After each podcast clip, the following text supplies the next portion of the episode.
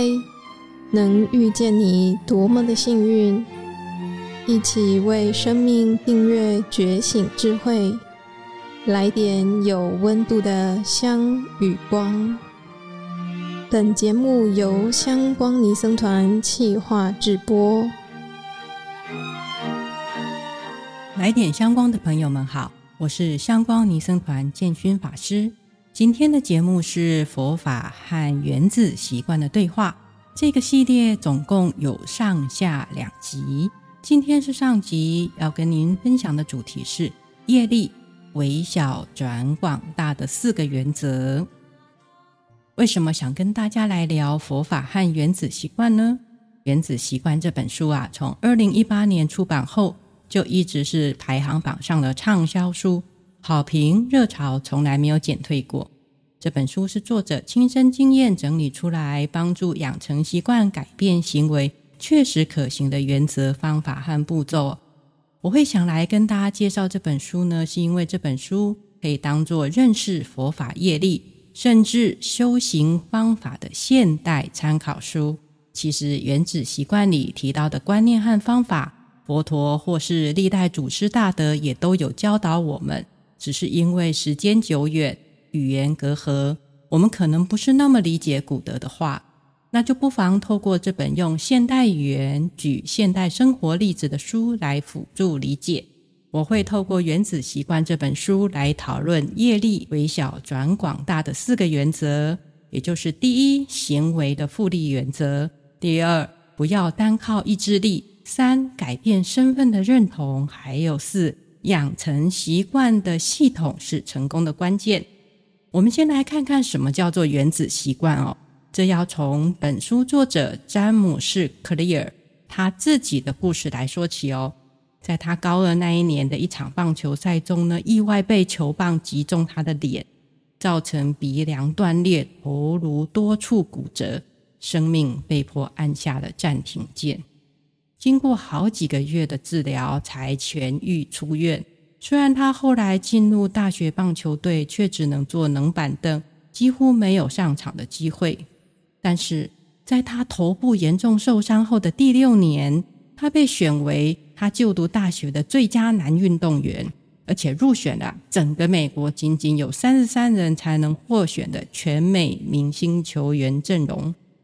大学毕业时，他还获得了总统奖章，是该校学业最高荣誉奖。他是怎么做到的呢？他受伤后啊，没有自怨自艾，反而思考如何改变自己。而改变自己，就从日常生活的小习惯做起。他建立良好的作息、睡眠习惯，不像其他的大学生熬夜打电动。他保持寝室的整洁，尽管大学宿舍通常都杂乱不堪。这些改变虽小。但让他有了能够掌握生命的感觉，而逐渐产生了自信。因为自信，使得他不管是在运动场上或是课堂上，都表现得越来越优良。这一切，他归功于他建立了小但累积成巨大力量的原子习惯。为什么小小的、很基本的行为，一旦养成习惯，自动地重复？可以有那么大的效果呢？关键就在于整本书最基本核心的观念——行为的复利原则。《原子习惯》这本书的复利原则是通用于好习惯和坏习惯。好的方面如生产力、知识的累积、人际关系；不好的方面像是压力、负面想法和愤恨。作者用复利算给我们看哦。每天都进步百分之一，一年后你会进步三十七倍。但如果每天都退步百分之一，一年后你会弱化到趋近于零。复利原则不就是佛法说业力微小转广大的举例说明吗？我们常常被提醒说啊，勿以善小而不为，勿以恶小而为之。就是因为微小转广大的力量是很恐怖的，而业力善有善报，恶有恶报，也不是谁来奖赏惩罚，也不是什么神秘的力量，就是自己从微小习惯逐渐累积起来的雪球效应。一般人很容易误解佛教讲业啊，或是业力是负面的，怎么业障深重啊之类的。其实不是这样子的哦。佛法讲业，就是行为是中性的，业力因果原则是通用于善恶行为的。因为觉悟的佛啊，太了解行为业力微小转广大的雪球效应，所以谆谆教诲我们要诸恶莫作，众善奉行。行为大家都知道，习惯大家都知道很重要，没问题。问题是养成一个好习惯，或是戒除一个坏习惯很困难。为什么养成习惯很困难呢？作者解释说，在养成习惯刚开始，会先遇到一段感觉停滞不前的失望之谷。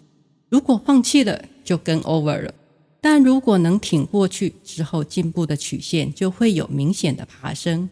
那要怎么挺过这个失望之谷呢？千万不要光靠意志力哦。这就是第二个原则，不要单靠意志力来养成习惯。比意志力更重要的是环境，还有伙伴团体。书中有个例子说明环境设计的重要。只是啊，把含糖饮料摆放的位置放到员工餐厅比较不明显、不容易走到的地方，然后呢，把饮水机、矿泉水放在餐厅最明显、最方便的地方。就自然而然改变了员工喝含糖饮料的习惯，变成喝开水、矿泉水，而不需要健康卫教宣导来要求员工用自我意志力去改变行为。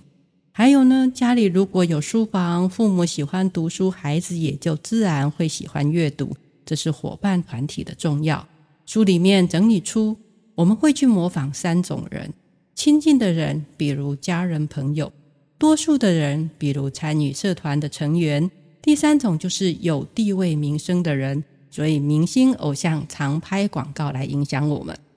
因为人还是群体的动物，所以佛陀教我们要亲近善知识，要经常去道场拜访善知识，听闻佛法。学佛要亲近三宝，要有一指道场，要有修行团体的互相支援，进步会更快，收获会更多哦。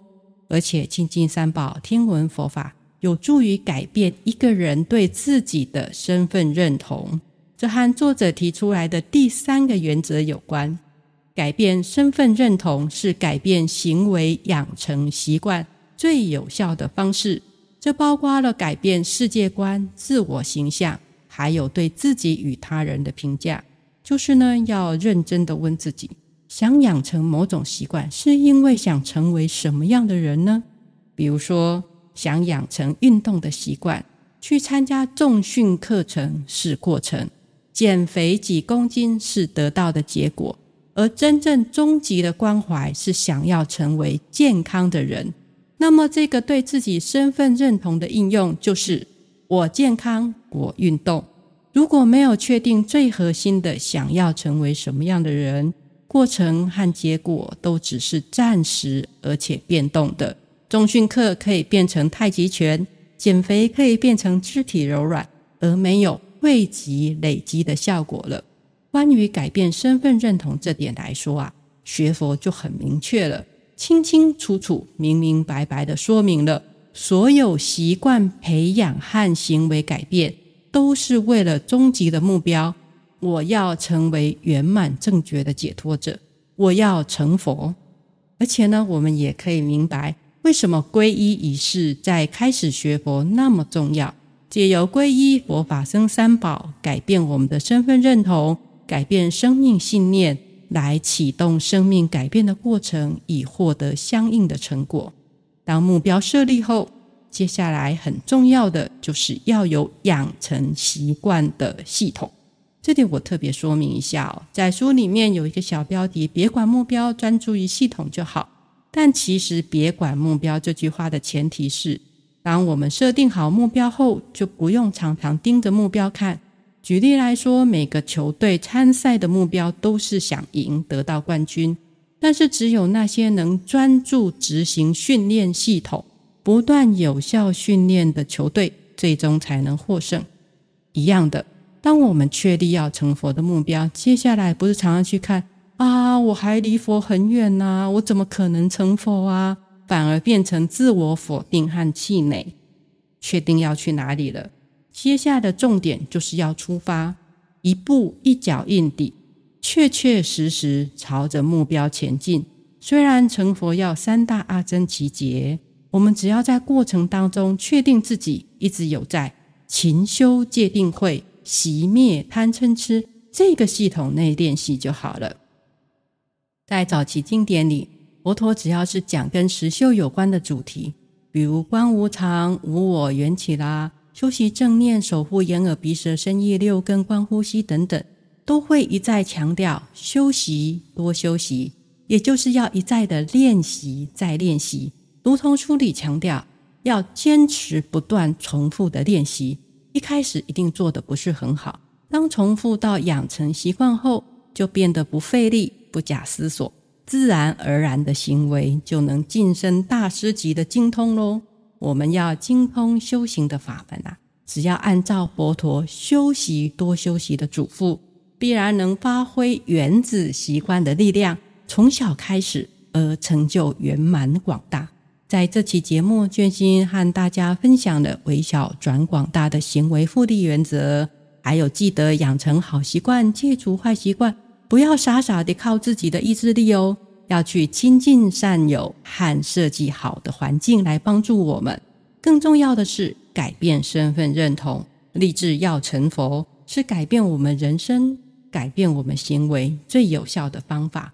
而成佛的关键，就是专注用勤修戒定慧这个系统来养成学佛人生的好习惯。除了今天所讲的四个原则以外，要改变行为、养成习惯，必须有一组工具和策略。所以，《原子习惯》这本书进一步提供给大家更具体的建立习惯的四个步骤。我们会在下一期跟大家再深入分享养成习惯的四个步骤，同时来讨论如何养成修行的习惯哦。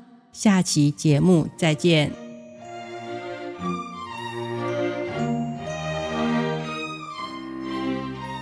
感谢你的聆听共学，愿香光宝藏一路陪着你，前往内心向往的方向。